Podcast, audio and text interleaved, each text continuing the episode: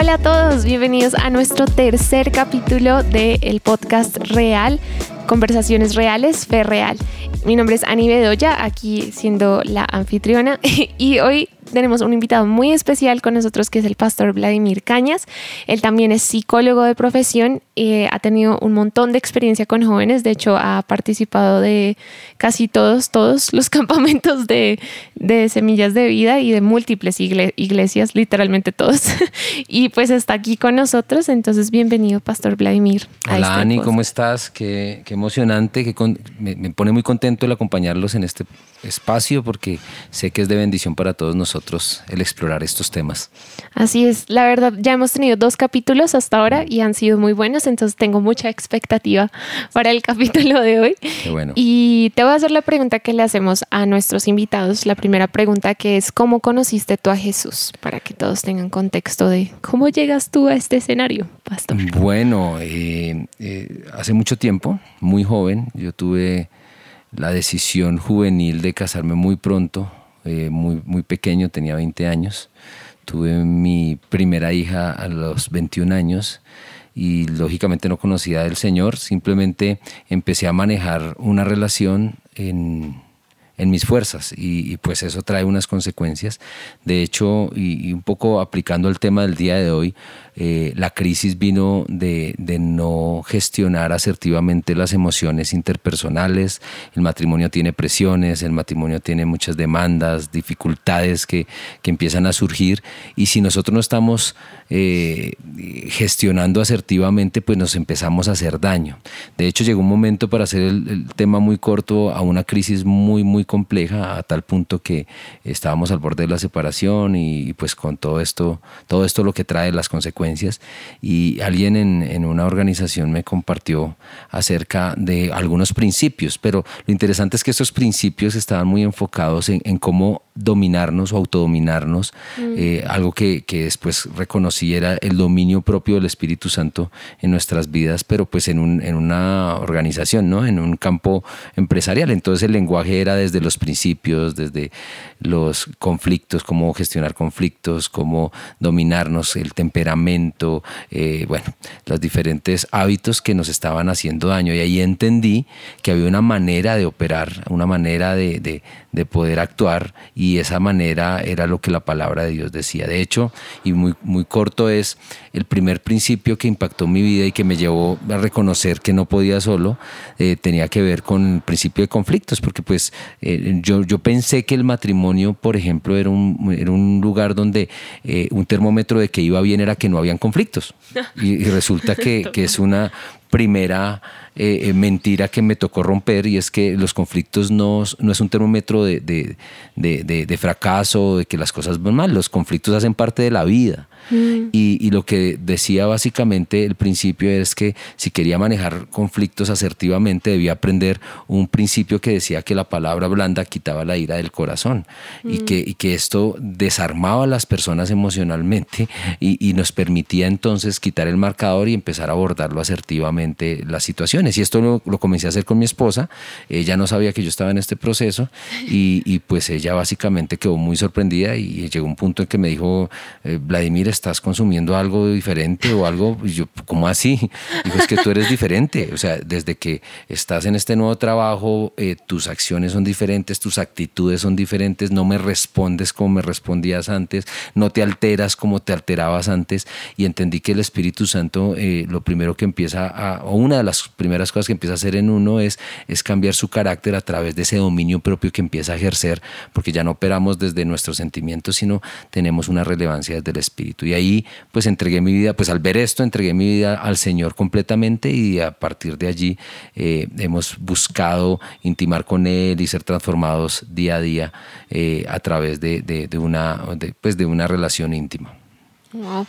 Y creo que es clave lo que dijiste, el tema de cómo ambos empezaron a, pues obviamente tú primero, pero ambos después empezaron a trabajar en regularse ambos, pues porque si no era una bomba atómica, dos personas que ninguno de los dos sabía autorregularse en diferentes áreas. Y me encantó lo que hablaste del conflicto, porque creo que también muchos de nosotros pensamos eso en todas partes, aún... Eh, aún en nuestros trabajos o lo que sea, como pues obviamente hay, hay conflictos que no son tan saludables, pero cuando hay conflicto y cuando las cosas nos, no, nos cuestan, no necesariamente es algo negativo, sino pues demanda de nosotros crecer, estirarnos, como tensionar un poquito la comodidad para poder ir hacia donde necesitamos ir. Y creo que eso nos da perfecto para el tema del que queremos hablar hoy, que es la inteligencia emocional. Hmm. De pronto muchos no han escuchado ese término, ese término, otros sí, pero queremos primeramente definirlo como para que todos tengamos un piso. Entonces, eh, Pastor, ¿cómo definirías tú la inteligencia emocional o cómo podríamos entenderla? Bueno, hay un, eh, estudioso del tema, se llama Daniel Goleman, y, Daniel Goleman lo define de esta manera. Dice que la inteligencia emocional es la capacidad de reconocer los sentimientos propios y los sentimientos ajenos y adicionalmente de motivarnos y manejar asertivamente nuestras relaciones. Y esto, y esto es bien interesante porque empieza a involucrar varios aspectos. Número uno es la capacidad de reconocer nuestros propios sentimientos y, definitivamente es importante dentro de esa inteligencia emocional reconocer que somos seres humanos, que eh, somos tripartitos, que, somos un espíritu porque tenemos un alma. Sí, y vivimos en un cuerpo, pero esa alma eh, la componen también nuestras emociones, nuestra voluntad, nuestro intelecto, y las emociones hacen parte de la vida. Muchas veces eh, podemos irnos a los dos extremos y, creo yo que el, no conocer al Señor nos hace movernos solo por emociones, por lo que sentimos y eso es lo que estamos viendo en una cultura hoy. Pero por otro lado podemos ir al otro lado y es no reconocer que tenemos emociones y tratar de evitarlas por, múltiples paradigmas. Entonces no, no, no, no, no, no me permito estar triste, no me permito sentir eh, de pronto algo de, miedo, eh, no me permito de pronto sentirme mal. Y resulta que eso hace parte de la vida. Pero no solamente fíjate que nos está hablando de nuestros propios sentimientos, sino la inteligencia también tiene que ver con reconocer los sentimientos de los demás. Y cuando yo reconozco los sentimientos de los demás, me adapto y puedo gestionar de tal manera que busquemos no perder la relación, no deteriorar la relación y ayudarnos. Yo creo que esto es el amor, ¿sí? es, es, el amor a los demás y es, y es el pensar a entender no solamente cómo me siento yo, sino cómo, cómo se sienten los demás y cómo puedo hacer sentir mejor a los demás. Y termina con dos aspectos fundamentales, la motivación. Y, tiene que ver con cómo nos motivamos y creo que esto tiene que ver mucho también con el pensamiento que nos gobierna. Y por eso hablo y decía al inicio, lo que empezó a cambiar en mí fue los pensamientos que empecé a alimentar eh, o de los pensamientos que empecé a alimentar mi mente que me permitió empezar a operar de una manera diferente. Wow. Hay mucho que dijiste que fue muy bueno, pero creo que hay una clave de, de, una cosa, porque a veces pensamos que solo se trata, digamos, regularnos nosotros, pero también el entender a los demás es inteligencia emocional. Creo que vivimos en una sociedad supremamente egoísta. De acuerdo. O sea, todo se trata de lo que yo siento y cómo yo me siento y si a mí me favorece y si no, el otro es una porquería, porque no entiende. Hasta en el compartir opiniones, o sea, eh, uno ve en Instagram, en Facebook, cómo la gente se pelea en los comentarios y son guaches, o sea, se pasan de la raya. Y es como, uno, pues probablemente no lo harían si estuvieran cara a cara, porque no se atreverían. Pero dos, también eh, hay como una falta de, de, empatía por los demás, como de, de, poder entenderse los unos a los otros, entender que podemos tener opiniones diferentes, pero podemos tratarnos con respeto. Mm. Y, y, aún en, en, los roles de liderazgo que podemos tener, el, entender a la gente, el ponernos en sus zapatos, pero también ayudarlos a crecer. O sea, es, es un arte la inteligencia emocional. Y, tiene que ver con la madurez. Tú tocas un punto muy, muy, importante, porque eh, lo más evidente es un bebé que es egoísta y que simplemente está enfocado en suplir sus necesidades. Acabé de ser tío y, y, ayer anoche que estaba con, con, con, Amelia, que se llama mi, mi sobrina, eh, tiene tres días de nacida y cuando la vi simplemente su, eh, la función dentro de esta etapa es suplir sus necesidades. Llora porque tiene hambre, llora porque quiere dormir y llora porque necesita un cambio de pañales. Y, ya, y, en eso se reduce la vida. Y creo que eh, la palabra es muy clara cuando nos invita a madurar. Y, una, y uno de los termómetros o de los indicadores de madurez tiene que ver con el salir de mi ensimismamiento y en mi gratificación propia y entender que vivo no para mí, sino vivo para los demás para mm. poder ser ese canal de amor y, y, de generosidad y de impacto hacia, hacia los otros. Entonces eso me obliga a enfocarme también en, entender a los demás, en cómo están y cómo ayudarles. No puedo, no puedo ayudarles si no soy empático, no puedo ayudarles si no me puedo colocar en sus zapatos, no puedo ayudarme, ayudarles si definitivamente no puedo leer sus emociones ni sus sentimientos y adaptarme y lograr de una u otra manera influenciar en ellos. Total, y creo que eh, también es muy clave porque a veces uno jura que se está hundiendo, que la vida de uno es la peor, que uno es el que, el que sí está batallando con la vida, pero si uno tan solo se da el chance de escuchar a otros, automáticamente eso cambia hasta la perspectiva de uno mismo frente a sus propios problemas, porque uno empieza a darse cuenta que uno no es el centro del universo, que otras personas también puede que la estén pasando mal, hasta peor que uno. Y da perspectiva el hecho de, poder sacarse un poquito de, sí mismo y mirar desde una manera objetiva al otro, o sea, como, oye, mira, este también está pasando cosas, no soy el único que la pasa mal. Y si, si estuviéramos como en una balanza, bueno, no, en un, como si tú pudieras rankear en un porcentaje a esta generación, en, o sea, lo que hablamos de centennials y millennials, em, en un porcentaje de cómo están de nivel de inteligencia emocional, ¿qué porcentaje nos darías, Pastor? Tengo miedo. Es difícil determinar un, porcentaje en específico, pero sí podemos determinar algunas evidencias de una cultura donde eh, se sobrevalora la gratificación inmediata. Estamos, estamos enfrentándonos a un sistema de gratificación inmediata, un sistema donde no podemos eh, tener eh, un eh, un aviso en WhatsApp de un mensaje por leer o no podemos tener una notificación en un Instagram porque necesitamos inmediatamente nos roba la paz y necesitamos ver qué está pasando, cuál fue la foto que se publicó, cuál fue el mensaje que, que, se dio de, de, aquel, de aquellos que estoy siguiendo. Y, eso nos ha vuelto adictos, adictos al, al sentir eh, eh, esas endorfinas pasando por, nuestros, por nuestro, nuestro cuerpo y, y no ha sido nada bueno. De hecho, eh, lo que podemos ver hoy en día, eh, me muevo un, poco en el área del talento humano y encontramos hoy una generación que eh, no permanece en, los, en los, las metas, no permanece en los lugares de trabajo, no permanece en los proyectos porque ya no me siento. Entonces, si ya no siento lo que sentí al inicio, pues simplemente lo dejo. Si tuve una corrección, pues ya, ya no quiero estar aquí, simplemente me voy. Y, eso ha hecho, digámoslo así, una generación muy volátil en todo sentido, pero que es una evidencia de que está siendo mm, guiada o que está siendo controlada por las emociones, netamente las emociones. Yo le pondría en un en un eslogan a la cultura de hoy, eh, lo que sientes, hazlo. Y si no sientes quedarte, vete. Y si sientes, y si sientes que eres otra persona, entonces simplemente hazlo. Y, creo que se ha perdido la esencia del vivir, la esencia del, servicio, la, esencia del ser humano.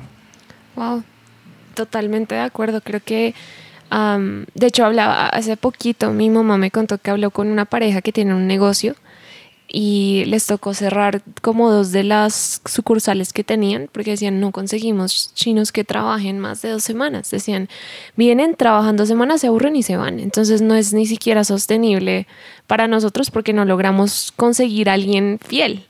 Y creo que en ese seguir nuestras emociones podríamos decir, o no sé, tú qué piensas, que no somos tan fieles a, nada realmente, como por el hecho de, de, aún ni siquiera tomar la corrección, ¿sí? O sea, personalmente siendo 100% vulnerable aquí, a mí me cuesta mucho tomar el feedback, como el, la, la, corrección, y creo que obviamente analizando desde lo que tú dijiste, estamos acostumbrados al like, como a, que todo sea...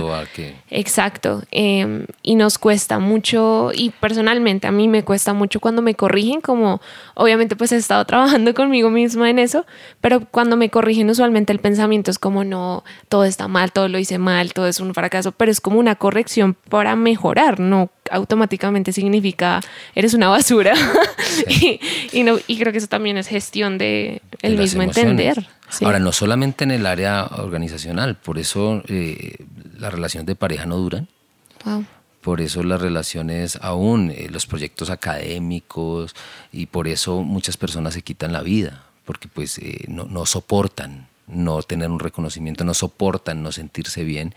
Y debemos recordar esto muy importante, Ani, es que eh, eh, la vida eh, consiste en esto, consiste en fracasos, consiste en, tristezas, no, no, va a poder experimentar victoria si no he experimentado fracaso, no va a poder experimentar felicidad si en algún momento no he, experimentado tristeza, no está mal las emociones. Y, y no podemos rechazarlas ni esconderlas, necesitamos aprender de una u otra manera confrontarlas de manera correcta. Y creo que ahí es donde la palabra es muy importante mm. porque nos permite afirmar una manera de pensar, una manera de percibir la vida de una forma diferente y es donde podemos empezar a ver el fracaso como una oportunidad de crecimiento, la corrección como el amor, podemos ver aún los conflictos como una manera de amar, de, mantenerme humilde, de poder reconocer en el otro que hay otras formas de ver la vida y, cuando lo vemos de esa manera todos ganamos. Entonces creo que es una manera de vivir, es una forma de vivir donde, donde nos permite definitivamente experimentar bienestar. Total, y que obviamente él no como no poder asimilar eso, asimilar los fracasos, asimilar el, em, el que no siempre vamos a tener la razón, no siempre nos van a celebrar absolutamente todo.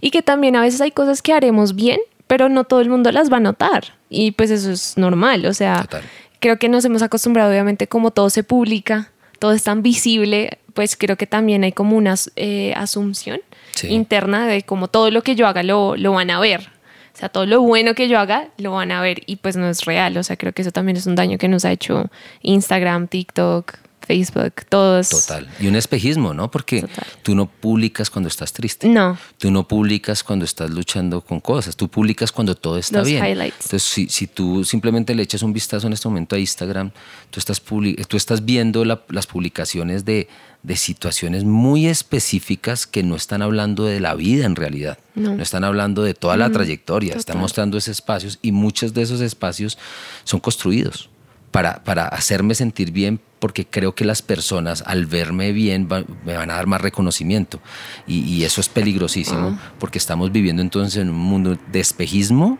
que nos está eh, distanciando de una realidad. Sí, es como una película de Disney y eso porque en esas películas uno ve que el personaje tiene su, su momento crítico y pero aún ni siquiera en redes sociales uno ve eso, ni siquiera ahí. Y creo que, de hecho, ahorita que estabas mencionando el tema de, de los fracasos y eso, el domingo eh, Victoria Vargas me, me, dijo una frase porque yo estaba esperando a la gente para un curso em, y estaba esperando unos maestros a que llegaran el domingo temprano y ya era la hora y nadie había llegado y yo empecé así como a alterarme, a preocuparme, ¿no? Y Victoria pues muy sabiamente fue como, Ani, tranquila, todo se va a solucionar, o sea, algo nos inventamos, tú tranquila, y me ayudó como a aterrizarme un poco porque yo automáticamente ya estaba así como en pensamiento de calamidad y todo. Pero me dijo una frase que de hecho resuena mucho con lo que acabas de decir y dijo, en una se gana, en otra se aprende. Y creo que, digamos, uno está acostumbrado en una se gana, en otra se pierde, como automáticamente si no ganaste ya eres un perdedor, pero es como si uno ve la oportunidad de aprendizaje y de crecimiento, siempre uno puede sacar algo de la situación y del fracaso. Y creo que necesitamos eh, poder como pensar en eso y autorregularnos en cómo tomamos las malas noticias. O sea, em, personalmente para mí el domingo fue un aprendizaje de cómo creo que estoy regulando muy mal cuando algo sale mal porque automáticamente yo empecé a estresarme, mi cabeza empezó a ir a mil, entonces, ¿qué hago? ¿Qué hago? ¿Qué hago? Y pues todavía estábamos dentro del rango de tiempo, solo que no habían llegado las maestras. Em, pero aún el, regular los pensamientos, o sea, es como una metralleta cuando uno empieza, y no solo en eso, o sea, no solo tiene que ser en el trabajo, puede ser en una relación, o sea, si el muchacho no te contesta, tun, tun, tun, de una vez todos los pensamientos, que también habla de pronto de heridas que no se han sanado de una relación pasada, de una inseguridad que hay, em, o otras cosas, pero a la hora de cómo aprendemos a regular nuestras emociones, cómo aprendemos a, a digamos, bajar un poquito eh, la metralleta de los pensamientos y la loca de la casa que es la mente. Em, ¿Cómo nos, nos ayuda la palabra a, a, filtrar eso? ¿Qué dice la palabra al respecto? ¿Cómo, ¿Qué factor tiene el Espíritu Santo en, en ese aspecto de regularnos y de dominarnos a nosotros mismos? De hecho, tocas un tema bien interesante porque yo creo desde la perspectiva de la palabra que eh, la inteligencia emocional tiene que ver mucho con el dominio propio, la capacidad de, dominarnos, pero no desde nuestras fuerzas, sino desde una realidad espiritual. Por eso uno de los frutos del espíritu tiene que ver con eso, ¿no? Con lograr nosotros poder tener control. Y, por otro lado, eh, también nos dice la palabra que Él no nos ha dado un espíritu de cobardía, sino de poder de amor y de dominio propio y es el Espíritu en nosotros el que puede ayudarnos a, detener, a filtrar, diría yo, más bien que detener, porque no se trata de controlar, se trata de gestionar, de, filtrar nuestras reacciones, nuestro primer impulso. Yo lo definiría mm, como, como esa capacidad de controlar ese primer impulso que muchas veces nos meten en problemas. Sí. Y, aquí hay varios tips, hablabas de, algunos cosas que hay que tener en cuenta y creo que uno de esos tiene que ver con un proverbio que dice que, el que se conoce a sí mismo es sabio. Sí, cada uno de nosotros necesita conocerse, conocer su diseño. Dios nos hizo únicos, nos hizo especiales, nos dio un diseño eh, súper especial que contiene un temperamento. Y ese temperamento nos va a dar una tendencia de reacción que necesito conocer. Entonces, si yo conozco mi temperamento, sé, por ejemplo, como dices, que hay, que hay personas que eh, tienen baja tolerancia por temperamento hacia el fracaso. Como hay otras, otros temperamentos. Perdón, pero es verdad. Que simplemente van a, van a tener una eh, disposición hacia la ira, por ejemplo, hacia, hacia simplemente la explosión otros hacia la introversión, muchos hacia la tristeza, otros hacia, eh, digamos, la parte ya, yo le llamo como dramática. o sea, les, es fácil simplemente eh, eh, exponer sus emociones sin ningún problema. Y está bien, todos están bien, simplemente que no debemos dejarlos llegar al extremo y canalizarlos asertivamente. Entonces aquí el tema no es si las emociones, si tú me decías, ¿qué cosas debemos hacer? Número uno, ser consciente de mis emociones, ser consciente de mis tendencias tratar de entender si, eh, que, no estoy limitando emociones que son importantes. La tristeza es importante y Dios nos dio la capacidad de estar tristes, nos dio eh, eh, lagrimales, nos permite llorar y eso hace parte de la naturaleza humana porque funciona como una olla express, me da descanso y limpia mi alma y puedo empezar a ver las cosas desde diferente manera. De la misma manera, en algunos momentos necesito la ira, necesito, por eso la palabra dice, airaos, pero no, pequéis. O sea, necesito, no, no es que necesite, sino la ira es importante en ciertos momentos, pero necesito tener cuidado que esa ira no vaya a dañar a otros. Pero en un momento donde, donde tengo un proyecto y necesito meterle todo ahí, necesito enfocar la fuerza y necesito no dejarme vencer por la adversidad, la ira es un muy buen acompañante porque me va a ir, me va a llevar a alcanzar cosas por encima de circunstancias y obstáculos que se me van a presentar. Repito, sin dañar a la gente. Total. aquí la clave es enfocándose en lo que necesitamos enfocar.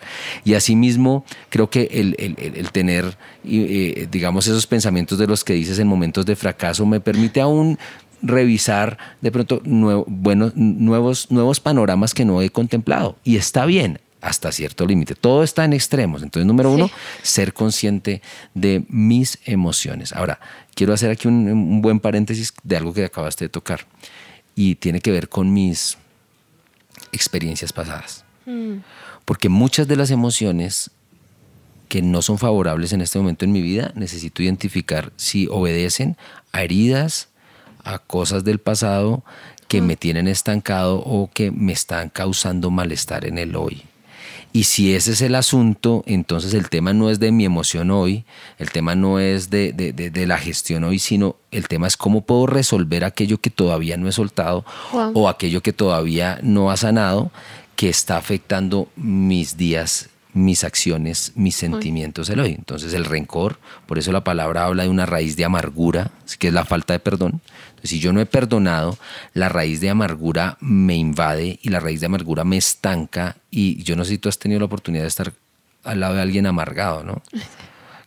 que puedes evidenciar, ¿no? El negativismo, eh, la desconfianza, eh, que, que, básicamente va a afectar todos mis logros en el hoy. Entonces, mm. ahí hay un paréntesis bien grande y es, si, si luchas con algunas emociones permanentemente desfavorablemente frente a ciertas circunstancias o personas, es bueno chequear y es bueno dejar que el Espíritu Santo me muestre y me revele si algo necesito soltar, porque eso sí funciona como un ancla en la vida que me impide ir adelante. De hecho, la falta de perdón también hace un análisis de la palabra o una analogía a la palabra de, de, caminar ciegos. Es como una venda que me impide mirar hacia adelante.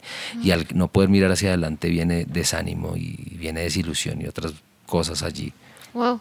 De hecho, ahorita que lo mencionas, me acuerdo que hubo una conversación que, que yo tuve con Karina Alférez, que también es psicóloga, y ella habló precisamente del identificar las emociones, pero también las reacciones. Y dijo, las emociones y las reacciones son diferentes, o sea, no es la misma cosa, pero la gente tiende a asumir que es lo mismo incluyendo. Entonces, ella pues me dijo, es importante distinguir porque las reacciones tienden a ser lo que dura un tiempo prolongado, pero la emoción pues es la del momento, o sea, de pronto tú ya te sientes triste por lo que pasó, pero estás todavía rayado con esa persona por lo que pasó, o sea, la, la reacción fue el raye que te generó, que estás todavía, tienes rencor hacia la persona, pero la tristeza que dio el raye ya no, ya no está porque ya pasó el día. No sé si podrías de pronto expandir. Y sí, de hecho es tan importante eso que estás diciendo porque necesitamos, al, al ser consciente de mis emociones, necesito identificar cuál es el sentimiento que me aborda, ¿sí? Porque el sentimiento, si no está bien gestionado, sí va a generar una reacción permanente en el tiempo y desfavorable con personas y situaciones. Entonces, eh, algo que eh, no sé si, si, si, si, te acuerdas en, el, en, el, en la reunión de jóvenes de SDB Youth, que si no estuviste sería muy bueno que la vieras. Y está en YouTube. Y está en YouTube. Eh, y es un ejercicio que creo que Lilo, otra psicóloga que estuvo en el panel, o Manina, ¿sí?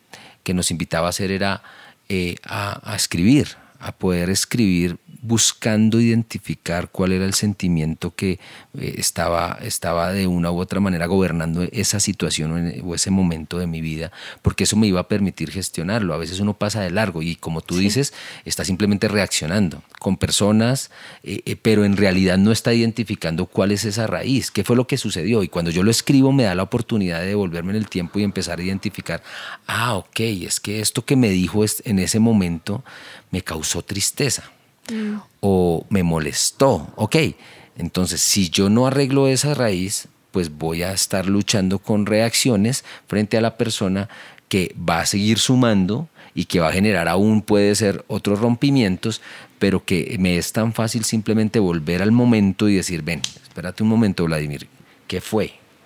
¿Qué es, ¿Qué es lo que causó esto? ¿Cómo me sentí? Y en esa misma realidad te voy a decir algo lo que va a pasar y es que te vas a dar cuenta que no es tan grave, de pronto no fue tan profundo, simplemente dejaste que ese dardo llegara a tu corazón y que hiciera lo suyo. Y es tan simplemente como devolverse en el tiempo y arreglarlo y decir, ven Ani, creo que esa palabra que hace tres días o hace una semana dijiste me hizo sentir mal. Oh. Y de pronto te vas a dar cuenta que Ani no se dio cuenta o si lo dijo fue sin intención y dijo, oye, discúlpame y se ahorró malestar increíblemente.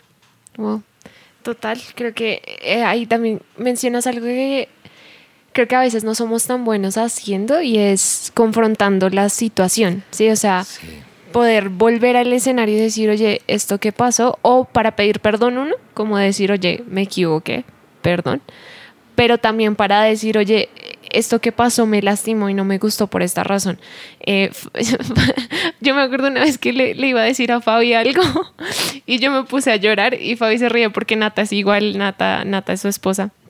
Eh, Nata y las niñas son iguales, pero que como hay algunos de nosotros que cuando queremos hablar algo serio, como que nuestra reacción es como llorar en el momento, pero que es importante como porque también le quita el poder al diablo de armar escenarios y montar escenarios de cosas que no son ciertas, o sea, lo que, lo que decías, probablemente la persona de pronto no lo dijo con la intención de lastimarlo a uno o de pronto hizo un comentario que uno malinterpretó de otra manera, pero si uno no lo habla a tiempo, esa vaina se va envenenando en el corazón y entonces a la siguiente vez que algo similar pasa, uno ya está pues prevenido con el tema. Entonces ya no es solo como, ah, un comentario que me lastimó, pero, ah, es que esta persona viene, me la tiene montada porque ya me ha dicho esto antes y empieza a armarse toda una serie de imaginaciones em, que, que de pronto ni siquiera la persona es consciente de que uno se está sintiendo así, pero por no hablar las cosas a tiempo, también hay cosas que el diablo aprovecha para envenenar en el corazón de uno y creo que ahí también son raíces de amargura y un montón de otras cosas que se desatan de eso. Total, y, tú hablas de, algo que definimos al inicio de la administración de las relaciones. ahora que lo hablas, lo conecto, porque de la administración de las relaciones uno de los principios importantes es la confrontación. Si yo quiero mantenerme sano emocionalmente, necesito ejercitarme en confrontar.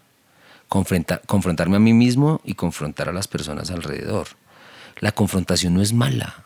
La confrontación es un momento de verdad y de transparencia donde soy vulnerable, y donde puedo recibir la información más clara y más asertiva de la situación. Si yo no confronto, lo, mientras callé envejecieron mis huesos. O sea, lo que va a venir son imaginaciones y situaciones que me van a, a ofender y que me van a deteriorar en la relación. Entonces, una persona que es inteligente emocionalmente, no le cuesta confrontar, mm. porque se ha ejercitado, porque entiende que lo que necesitamos es traer claridad a la relación. Y si algo me hace sentir mal, que, que no pase mucho tiempo, por eso dice la palabra, que no se ponga el, sol sobre vuestro enojo. ¿Qué quiere decir? No dejes que la ofensa eh, quede allí, no, no duermas la ofensa. Confróntala, ¿sí? Porque si la dejas dormir, es cuestión de tiempo porque las pequeñas zorras sí hacen perder el viñedo. Con, mi esposa trabajamos mucho en el, eh, mucho en el área de consejería matrimonial y cuando ya la relación llega al límite es cuando las personas vienen. Entonces, ay no, esto, esto, pero hay una idea de las personas que es como una caricatura que va la, la pareja caminando cogidos de la mano y de un momento a otro se encuentran con un hueco que se llama divorcio y ay, nos caímos en el no sé qué pasó. No, no, no, eso no funciona así. Funciona de tal manera en la cual empezamos a dormir problemas, no confrontamos situaciones, nos volteamos cada uno para un lado y, no le digo nada y más bien em, durmamos que eso pasa, resulta que eso no pasa. Y cuando menos se dan cuenta, se ha deteriorado tanto la relación por la falta de un principio que se llama la confrontación, que lo que hace es que se convierte en un cáncer y cuando llegan a, unos niveles, pues gracias a Dios hay muchas parejas que lo pueden restaurar, pero desafortunadamente hay muchas que no, porque ya ha sido tanto el daño que eh, la relación se, se agota. Wow, wow, y creo que eso es importantísimo. Creo que a veces vemos la confrontación como algo tan negativo, o sea, como no quiero, o sea, procuramos mantener la paz, pero de hecho una vez, eh, eh, creo que también fue Karina, que una vez me dijo, el hecho de no confrontar te hace tener una paz falsa. Porque mm. pues, o sea, sí, todo está tranquilo en la superficie, pero están todas estas vainas debajo que están revolviéndote el estómago por no hablar las cosas, por no decir las cosas. Y pues sé que hay muchos que son, eh, digamos, como yo en ese sentido, de que tendemos a, complacer a la gente mucho. Entonces, por evitar decir algo que... que ¿cómo se llama? Como que mueva el bote, que no sé, es una expresión en inglés, pero para evitar cómo generar malestar. Uno a veces em, evita decir cuando lo lastimaron o cuando hicieron algo que, a uno le dolió o que de pronto no estuvo bien, em, supuestamente por mantener la paz, pero pues no mantiene paz de ninguna manera, o sea, porque todo por debajo se está pudriendo. colocando una curita. Exacto, y es una bomba de tiempo, es una bomba de tiempo totalmente. Y bueno, si tuvieras que dar un tip, digamos, en ese sentido de em, la confrontación, como para la gente a la que le cuesta, y bueno, la gente que de pronto dice, no, yo soy excelente para la confrontación, ¿en qué momento se debería hacer? O, y para los que les cuesta, ¿cómo, ¿cómo sería una manera saludable de acercarse a confrontar a alguien? Bueno, yo en esto siempre eh, tengo una fórmula que se llama las 3T y la aplico en el momento de confrontar. Y las 3T tiene que ver con tres palabras, tino, tono y tacto. El primero es el tino. Cuando yo voy a confrontar, necesito ser muy específico en la situación que vamos a abordar. No, no, no voy a ser histórico, no me voy a ir muy atrás, ¿sí?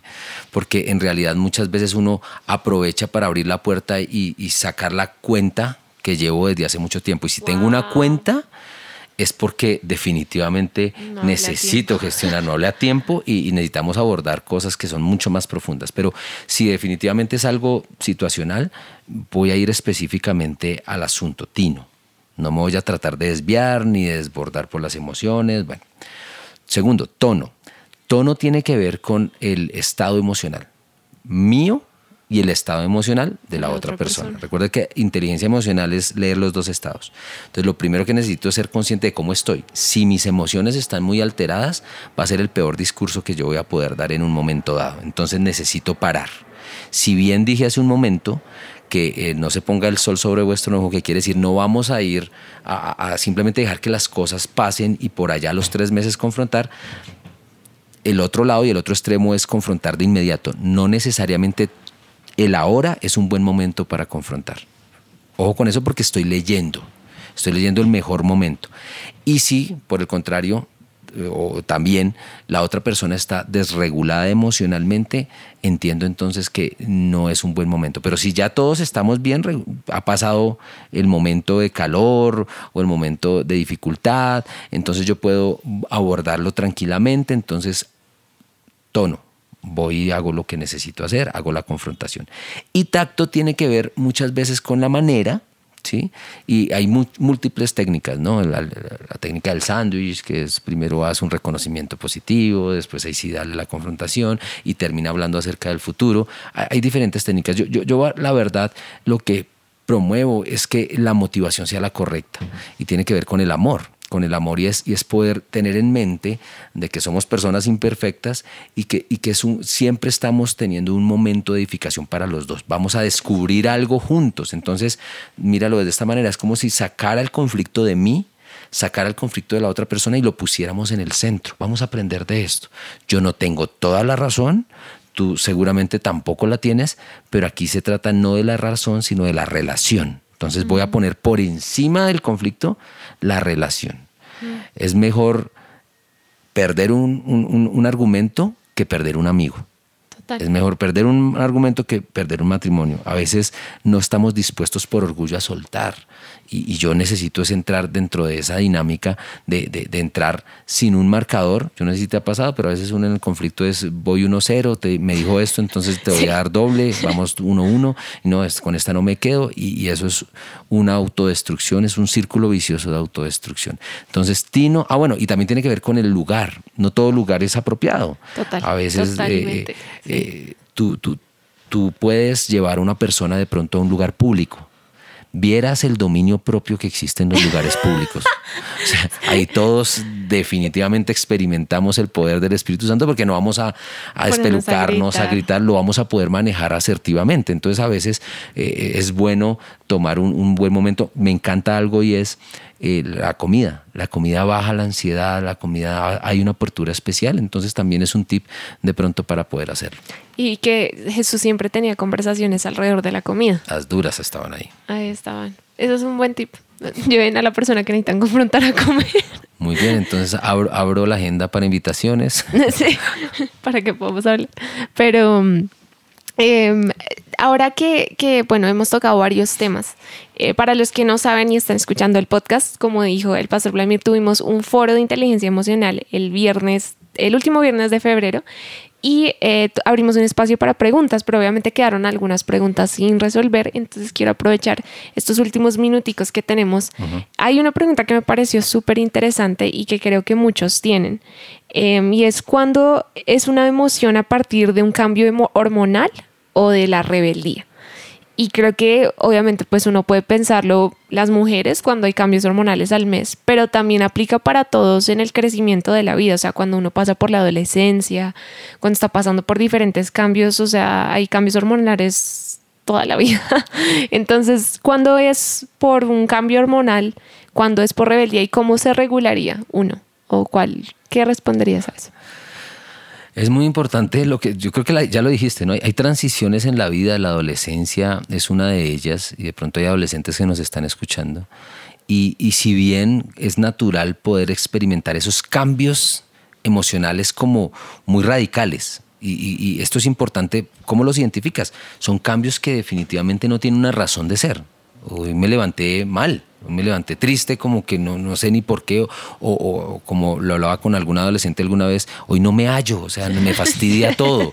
Y pero ¿por qué no? Por nada, me fastidia. ok, bueno, ya puedes tener algunos indicios al respecto. Y, y, esto es importante tener en cuenta en todos los cambios y transiciones de los que estamos hablando de manera hormonal y es, es natural, pero necesito también entender que no es un, un permiso eh, eh, para, para una licencia para matar. Estoy hablando de matar es eh, una licencia para estar peleando con todo el mundo. Yo puedo hacer algunas cosas. Yo puedo hablar aún con mis padres o puedo hablar con mi, mi esposa o puedo hablar con... y decir, mira, estoy como en un momento donde, donde no me siento bien, siento que, que, que hay algunos cambios, por favor, tenme paciencia. E, e, eso puede hacer una gran diferencia versus que las personas no conozcan lo que está pasando y lo tomen personal. Entonces, cuando un, un, adolescente se acerca a sus papás y, es normal y lo, puede, y lo puede hablar y lo puede manifestar, muy seguramente los papás van a tenerlo en cuenta para no juzgar sus acciones o sus reacciones o sus actitudes eh, de la misma manera como si no tuvieran el, el, conocimiento. Entonces, ¿qué hacer? Simplemente eh, eh, tratar de, de, de, entender que tampoco es, es simplemente desbocarlo, necesito regularlo. Hay alguna serie de pensamientos, hay alguna serie de principios que puedo seguir. Es un momento para intimidad con Dios, es un momento para, para ser vulnerable con Dios y muy seguramente vamos a experimentar eh, mayor, digamos, gestión emocional en esos momentos. Ya sí, eh, de pronto mis cambios son mayores, eh, si definitivamente siento que no los puedo controlar y que esos cambios van y vienen durante mucho tiempo, uno puede consultar, ¿sabes? Porque a veces hay, nuestra, nuestra configuración eh, de cuerpo, pues hay unas reacciones químicas que son naturales y que pueden desbalancearse por, por muchas razones y, a veces uno no, no, toma en cuenta esto y, es de, por ejemplo, si tú tienes un desánimo constante, sí que ya, ya, ya has pasado más de un mes como que no sientes que, que, que la, que, la, vida tenga sentido, o te sientes desanimado, eh, pues consulta, porque muchas veces se trata es de nivelar esos, esos digamos, componentes químicos corporales y entonces vas a volver a experimentar una estabilidad. No está mal de pronto pedir ayuda, levantar la mano, ir a un psicólogo, en algunos casos a un médico y básicamente él va a dar la guía de lo que se requeriría hacer al respecto. Así es, y creo que es sabio también poder reconocer cuando ya pasa de ser algo como em, no, no duradero, sino que ya efectivamente sí está durando más tiempo del que debería. De hecho, en los criterios, cuando uno está desde la psicología mirándolo, tiene unos tiempos, ¿no? Entonces uno no... Y esto es importante y no lo hemos abordado y es importante porque a veces usamos palabras que no son. Entonces, ¿cómo estás? No, deprimido. No, cuando tú tienes ya un trastorno depresivo, hay unos criterios que cumplir. Tú te puedes sentir triste, pero no necesariamente tienes que estás deprimido, ¿no? Es que eh, eh, es, importante como, como, como darle a cada cosa su, su buen rango, ¿no? Su, su, o específicamente su impacto, su influencia. Entonces, eh, cuando hablamos ya de criterios, estamos hablando de meses. Si, si tú llevas eh, triste durante, no sé, ya, ya dos meses y que no, ah, ok, ya, ya necesitamos ver que algo está sucediendo. De hecho, un mes ya es algo que puede estar en estudio. Pero si tú te levantas hoy triste y mañana triste y, resulta que ya tú consideras que es un trastorno, creo que estamos dándole mucha trascendencia a algo que todos de una u otra manera experimentamos. Yo he tenido malos días y, aquí un poco para los creyentes que están escuchando y es, eh, está bien tener malos días está bien en algún momento sentirse triste y necesitamos dar, dar la oportunidad. No, se trata de simplemente tener una disposición, una máscara de, todo es felicidad. Si somos bendecidos, pero bendición no quiere decir que no tengamos dificultades. De hecho, la Biblia es una manifestación. Los hombres y mujeres de la Biblia que están allá escritos, si tú los, los, los estudias, vas a encontrar que dificultades fue lo que tuvieron. Los salmos que hablan tanto de la alabanza hacia Dios, David está hablando de, de todas las situaciones de los enemigos, de los fracasos, de los engaños, de las situaciones difíciles, pero en medio de todas estas situaciones encontró la manifestación de Dios y el poder de Dios entrando en escena y, y mostrándole cuán fiel es Dios en medio de las situaciones. Así es, y que creo que es clave lo que dices, porque creo que hoy en día se ha normalizado tanto como autodiagnosticarse uno con un trastorno, o sea, con, no, yo tengo ansiedad, yo tengo depresión, pero pues todos nos podemos sentir ansiosos en algún momento. O sea, yo personalmente en un par de días estuve con hartas náuseas y fue como, ok, estoy es ansiosa, estoy es como nerviosa, pero no automáticamente quiere decir que, que tengo un diagnóstico de algo mayor y creo que también es importante em, poder entender eso, que a veces son las hormonas, a veces hay días donde uno no se levanta con el pie izquierdo. De hecho, también el otro día en grupo de vida eh, vi, vi, un reel en Instagram que decía como una chica que estaba hablando y habló del profeta Elías, cuando, cuando él está diciendo como Dios ya mátame, básicamente. Y, Dios es como, ¿por qué no duermes y comes? Y, ya. Y ella decía, nunca subestimes el poder de comer bien y dormir bien. Eso que estás diciendo es clave porque muchas de las emociones que nos están gobernando tienen que ver con nuestros desórdenes en hábitos. Exactamente. Entonces, si, si, si estamos trasnochando jugando LOL, si estamos evitando el cansancio consumiendo bebidas energéticas, si estamos comiendo eh, comida chatarra y si no estamos durmiendo bien, no estamos haciendo ejercicio, si no estamos hidratándonos y haciendo ejercicio, pues muy seguramente nuestro cuerpo va a tener que reaccionar y, las, y los estados emocionales van a verse afectados. Entonces muchas veces consiste, y eso el Espíritu Santo te lo, te lo va a mostrar si tú eres aquel que en este momento nos está escuchando y está viviendo esto, es, ven, regúlate, establece los hábitos, duérmete temprano, regula tu alimentación, consume, tú, no te imaginas el impacto que tiene el hidratarse bien, el respirar bien, el alimentarse bien. Y allí se acabaron todos los la, desestabilidad emocional que puedes estar experimentando. Hábitos, porque nuestro cuerpo fue diseñado de una manera y, y, esto es violar los principios del cuidado.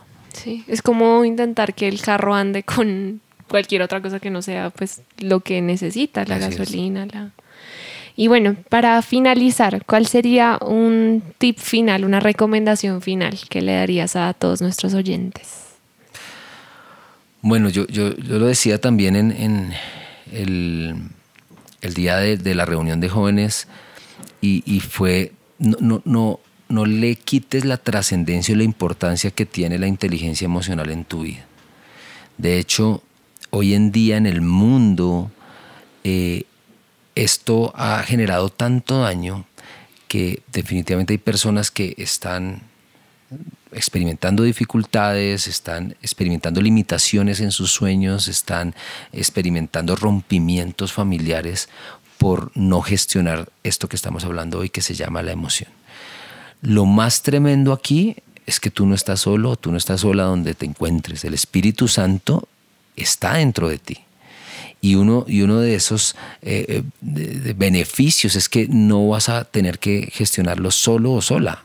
Necesitas es darle cabida y ascendencia al Espíritu Santo para que puedas tomar las decisiones y reaccionar asertivamente frente a las circunstancias y situaciones. Entonces, para mí, el consejo sería profundiza en esto, estudia tu temperamento, si necesitas ayuda, levanta la mano, si necesitas regular tus eh, hábitos, hazlo, pero no simplemente dejes, dejes que esto te, te, coja ventaja y que en algún momento te lleve a situaciones más difíciles que, que muy seguramente si no lo gestionas te puede llevar.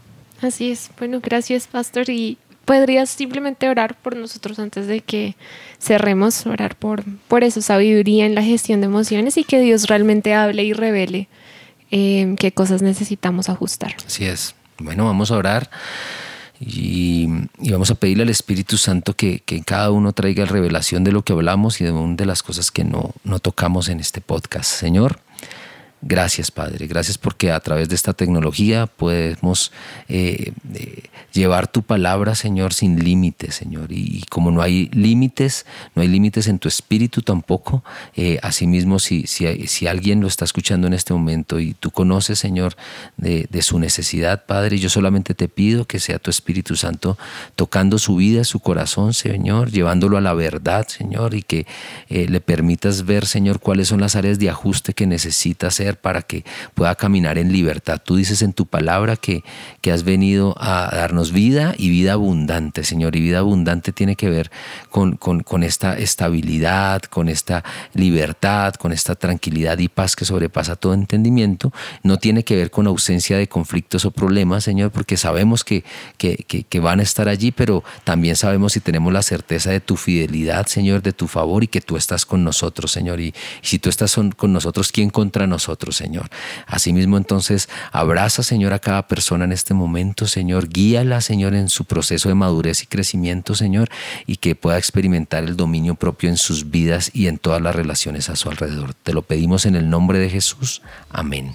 Amén. Gracias, Pastor, por tu tiempo y espero que a todos les haya servido. Posteen cuál fue su frase favorita, etiquétenos y los esperamos en el siguiente capítulo, capítulo 4. Que Dios les bendiga.